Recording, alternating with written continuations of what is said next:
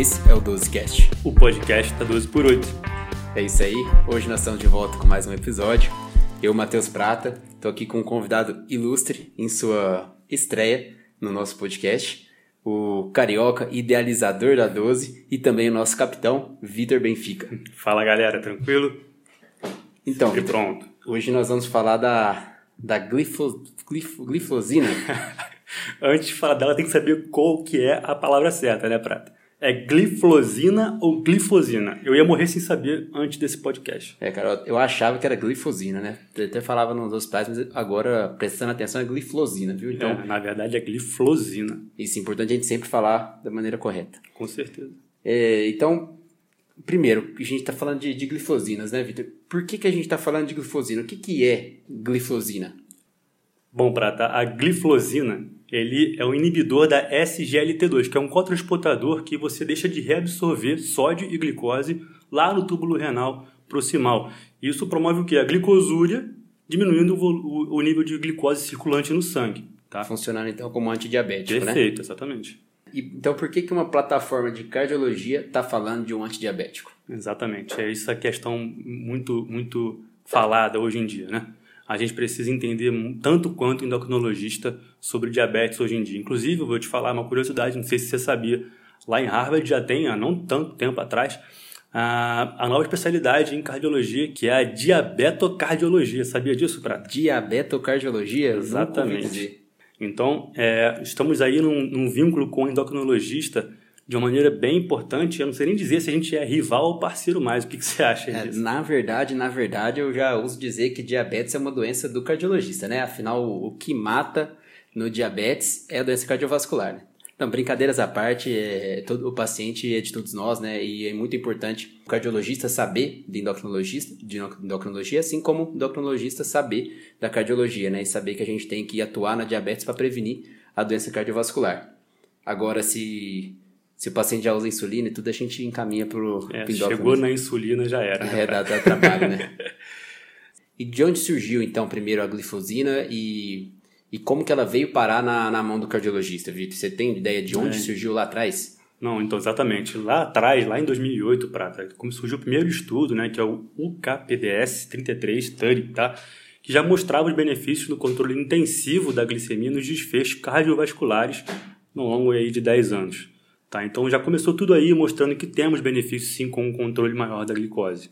Então foi daí que em 2015 resolveram fazer o EMPA-REG, o Exatamente. famoso EMPA-REG, que por sinal, depois desse podcast ou antes, não sei se qual você vai fazer primeiro, mas acesse nosso canal do YouTube, temos uma animação narrada muito interessante sobre esse estudo de 2015, o EMPA-REG Outcome Trial. E o que, que foi esse EMPA-REG? O EMPA-REG foi então tentar usar a empaglifosina no paciente diabético para prevenir desfecho cardiovascular, não é isso? Exatamente. Então foi um estudo de mais ou menos 7 mil pacientes e que foi visto uma redução muito importante do MACE, né, os eventos cardiovasculares, morte, morte cardiovascular, hospitalização por IC e melhora da, da função renal, inclusive. Esse estudo testou a empaglifosina nas doses de 10, 25 miligramas e placebo. E até a dose de 10 miligramas já teve muito benefício, né? Teve uma redução relativa do risco de, de 14% desse, do MACE. Então, exatamente, Prata. Agora, tem uma questão bem interessante desse estudo aí, que foi o seguinte. Ele reduziu pouco a hemoglobina glicada. Você sabia disso?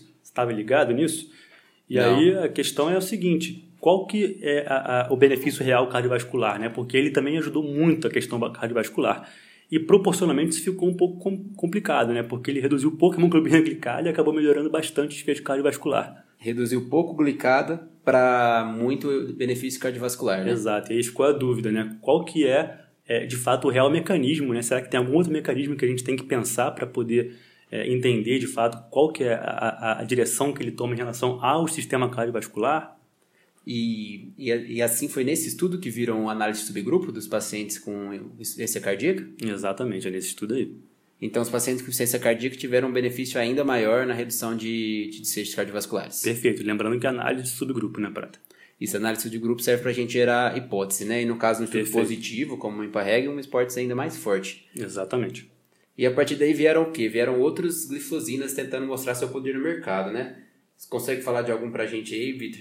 É, em 2017, Prata, não sei se você já ouviu falar, né? Acho que sim, né? porque a gente estava até estudando bastante É, sobre esse assunto antes do podcast, né? Deu uma lidinha. Mas tem aí a canaglifosina, tá? também que começou a ter evidência sobre benefício em eventos renais e cardiovasculares. Mas essa tem uma coisa muito interessante, né? Que quase, quase acabou sendo pouco utilizada, né? Foi visto que ela aumentou o número de amputações nos pacientes de canaglifosina é. significativamente maior quem não, em quem não tinha tomado, né? Então, assim, na, na, na questão do, da glifosina ser ou não ser um medicamento de classe, um efeito de classe, a canaglifosina acabou saindo de lado como por esse possível efeito colateral da própria droga. Que não é tá? nada bom, né, Prata? Que não é nada bom. sair amputado. É, se tem outras no mercado disponíveis, por que, que a gente vai dar uma que parece que aumentou amputação? Aí complica. E aí a próxima glifosina, Prata, vem como sendo a dapagliflozina quando surgiu isso? Em 2019, aí veio o estudo Declare, tá? Esse estudo ele já mostrou que era para glifosina, eu chego a embolar as palavras aqui, é difícil falar. É, né? Esse podcast é o mais desafiador de todos. Não tem problema, ninguém vai perceber. E em desfechos cardiovasculares nos pacientes com diabetes e alto risco cardiovascular. Então, esse estudo foi tão importante, para que até a ESC desse próprio ano, tá, 2019, já colocou aí a opção de como monoterapia inicial até em, relação à própria metformina, que até então era protagonista aí da, da fase inicial da terapia, né? Para paciente que tem doença cardiovascular já estabelecida. Então você pode escolher agora, é, segundo a ESC né, de 2019, você pode escolher a, a dapaglifosina como primeira escolha, né? Ou até para pacientes com alto risco cardiovascular, né? Pacientes pela calculadora de risco com alto risco, eles recomendam a dapaglifosina, ou a, ou a cana, ou a EMPA, alguma glifosina como é, os inibidores da SGLT2 como primeira escolha de antidiabético nesse tipo de paciente, né? Que antes a gente sempre tinha a, a, metformina, agora a gente tem uma nova droga chegando no mercado. Exatamente, esse foi o grande destaque. Como que surgiu então essas glifosinas a partir do diabético para o não diabético? Porque agora a gente está vendo a glifosina para todo mundo, né? Até então a gente viu que funcionou muito bem em diabéticos. Opa. Mas aí, quem veio primeiro? Quem que mostrou que a, as glifosinas podem ser utilizadas em pacientes não diabéticos? É, é aí que o cardiologista entra de sola, tá? Porque a gente começou a tomar gosto vendo todos esses estudos, né? Uhum. A gente começou a falar, nossa, peraí que essa área aqui também pode ser minha. E aí a gente começou a entrar na jogada também. É, cardiologista gosta pouco de trial, né? De estudo, de NNT. Exatamente. Aí eu comecei a olhar assim, pô, se esse cara com diabetes, se ele se beneficia, tá mostrando tanto benefício assim cardiovascular, imagina se eu pego o cara que não é diabético e eu posso ter o benefício igual ao cardiovascular. Vamos testar isso aí, né? E aí surgiu em 2019, né, o DAPA-HF, porque foi visto ali no subgrupo daqueles estudos que o paciente com insuficiência cardíaca se beneficiava mais, né? Então eles quiseram testar, será que o paciente com insuficiência cardíaca sem diabetes teria esse benefício? No caso aqui, eles testaram pacientes independentes de diabetes ou não, né? Então, paciente tinha insuficiência cardíaca de fração de ejeção reduzida, eles colocaram a dapaglifosina como uma droga a mais, né? Testada como um placebo no paciente já otimizado com as três principais drogas, que são é, esse é importante você falar. Só um minutinho, um detalhe, porque o placebo, é, muita gente entende que ah, dá plagliflozina com placebo. Então o cara não tomava nada? Não. Ele já era otimizado com a terapia padrão, né, que é IECO, o beta-bloqueador e espironolactona, na terapia para insuficiência cardíaca. Então é um placebo né, diante da terapia otimizada. Inclusive, Vitor, tinham pacientes desse estudo que estavam usando entresto, né? O entresto, pessoal, é um é o sacubitril valsartana que é um inibidor na leprilizina associado ao, ao BRA, que, foi, que demonstrou um benefício em comparação a, ao IEC isoladamente ou ao BRA isoladamente. Então, os pacientes já estavam em uso dessa medicação. Acho que cerca de 11% desses pacientes estavam em uso dessa medicação, demonstrando o grande potencial de benefício que a glifosina tinha, além da terapia já otimizada. E muito interessante dessa, dessa magnitude de efeito foi que o benefício foi quase idêntico entre quem tinha diabetes e quem não tinha diabetes, porque a gente viu que o estudo incluiu os dois grupos, analisando separadamente, a redução foi de 25% e 27% do desfecho composto, respectivamente. É, praticamente igual. E além disso, a dapaglifosina ainda conseguiu reduzir o risco de morte por todas as causas em 17%. Exatamente, é um número muito, muito robusto, né, Prata? Inclusive, a gente estava vindo naquele embalo do Paradigm, né, que é justamente o estudo que você acabou de falar, do sacubitril valsartana, em pacientes com insuficiência cardíaca, já entrando aí com uma droga muito promissora, que também mostravam resultados muito robustos. Então, esse foi um estudo que conseguiu aí botar é, é, lado a lado aí os dados de robustez aí, né?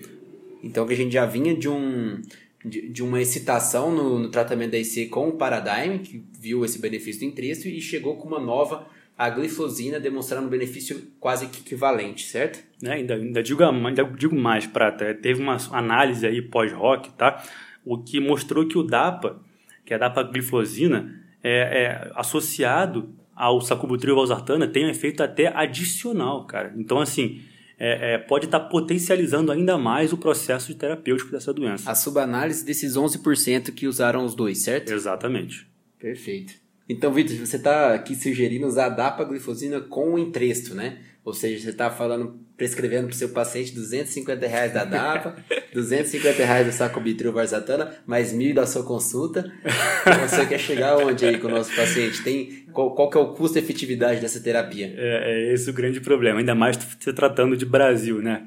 porque realmente são medicações muito caras, já tem alguns estudos né, de custo-efetividade aí com o sacubitril valsartana, mas realmente com a DAPA ainda não tem nenhum estudo nesse sentido. Então, a nível Brasil, realmente se tornaria uma, uma terapia bem mais cara, realmente, selecionada é, para algum tipo de, de, classe econômica, realmente. É, e deve chegar né, algum estudo de, de custo-efetividade, inclusive trecho está sendo liberado por alto custo né, pra, para o SUS. Exatamente. Para um grupo reservado de pacientes. A gente consegue ver isso na prática né, hoje em dia. E para pegar no embalo do, do grande benefício da APA-IGF no fim de 2019, no ano passado, em 2020, a empoglifosina, né, o laboratório da EMPA não quis ficar para trás e também trouxe o estudo do EMPOR Reduced, que viu o benefício da empoglifosina na IC de fração de ejeção reduzida.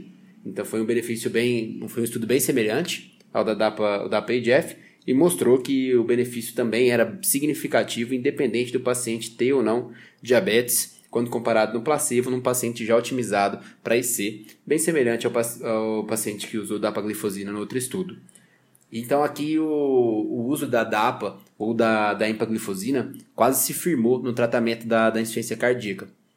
Exatamente. E, che é, e chegou a levantar essa hipótese. Então agora nós temos quatro drogas de primeira linha para o tratamento da, da IC. A gente ainda não tem diretriz demonstrando claramente como inserir a dapaglifosina ou a EMPA nesses pacientes, mas muito interessante, teve um editorial de um dos autores do, do artigo, não sei se foi no, no JAC ou no Circulation, que ele, que ele dá uma orientação de como começar esses medicamentos. E ele, ele diz que o efeito da, do inibidor da SGLT2, pelo seu bom efeito diurético, já seria imediato, tanto no sintoma quanto na possibilidade de redução de hospitalização. Então ele já orientaria começar de imediato o beta-bloqueador com a, a glifosina, depois de duas semanas iniciar o inibidor da ECA e no fim de um mês iniciar a espironolactona ou eplerenone, né? Então, assim, em um mês você estaria otimizado com as quatro drogas. Olha só que interessante, ele te dá o passo a passo para você seguir realmente né, um processo, né? Não é algo é, aleatório, né? Isso foi uma, uma sugestão que ele deu. É, a gente provavelmente vai ter um fluxograma mais estabelecido nos próximos anos, mas o ideal é para paciente com fração de injeção reduzida em um mês ele está com essas quatro drogas. Não, e agora assim, como a gente quer sempre mais, né, Prata? Em 2021, agora, nesse ano, surgiu também, já que você está acabando de dizer que provamos, né, mostramos, na verdade, que é, é, temos benefício da EMPA no caso de pacientes com insuficiência cardíaca de fração de injeção reduzida, e aí agora veio o da preservada, que a gente quer sempre mais, a gente quer sempre trazer benefício para o máximo de pessoas possível e, claro, em paciente que tem insuficiência cardíaca com fração de ejeção preservada também. Então, também demonstrou tá, é, o uso da terapia padrão associada à dapaglifosina, né, a padrão, como eu já tinha falado qual era, é, que apresentaram de, é, um menor desfecho aí, já nesse caso do, do estudo para preservada, um desfecho composto, de mortalidade cardiovascular e internações por insuficiência cardíaca quando comparados ao placebo. Excelente, Vitor. E esse estudo é interessante porque é muito difícil uma droga demonstrar benefício na insuficiência cardíaca de fração de injeção preservada, né? Então. E o Emperor Preserved demonstrou. Esse estudo tem algumas limitações metodológicas, tiveram algumas críticas que, que não cabe ao nosso mérito entrar aqui, deixar para para as discussões nos congressos, né? Mas que a conclusão final do estudo foi benefício do, da empaglifosina para a fração de injeção preservada. Então, provavelmente, você tendo dúvidas ou não da metodologia do, do seu estudo, quando você está com aquele paciente com insuficiência cardíaca de fração de injeção preservada, com sintomas difíceis de controlar, você não sabe o que fazer, dificilmente você não vai entrar com a, com a empaglifosina depois dessa. Né? É, daqui a pouco a gente, no final do podcast, vai estar distribuindo na rua glifosina para todo mundo aí, né? Falando nisso, eu lembrei de agora do, de uma dica que a gente recebe aqui nos ambulatórios, porque a empaglifosina é muito cara, né? Mas ela é vendida na dose de 25 miligramas. Se a gente pegar aquele primeiro estudo do EMPA-REG, ele foi testado na dose de 0, 10 e 25. E a dose de 10 uhum. miligramas teve efeitos benéficos tão parecidos quanto de 25. Então, uma sugestão é você falar para o paciente comprar o de 25 e partir no meio, tomar o, metade por dia. Né? Então, já economiza. É o jeitinho economiza. brasileiro, isso aí de, já. De 250 para 175 reais por mês, né? Opa, errei na conta, 125. a gente é médico, a gente é médico, tá é, Tá perdoado. Então, Vitor, vamos fechar glifosinas pra gente com esses 20 minutinhos aí, sair sabendo tudo? Não, agora então acho que vale a pena a gente dar uma resumida, né? Que a gente começou a falar muita coisa e acabou, muita a galera pode ter ficado um pouco perdida. Mas vamos resumir aqui então essa linha do tempo, tá, Prata? Então começou tudo lá em 2015, tá? Com EMPA-REG, né?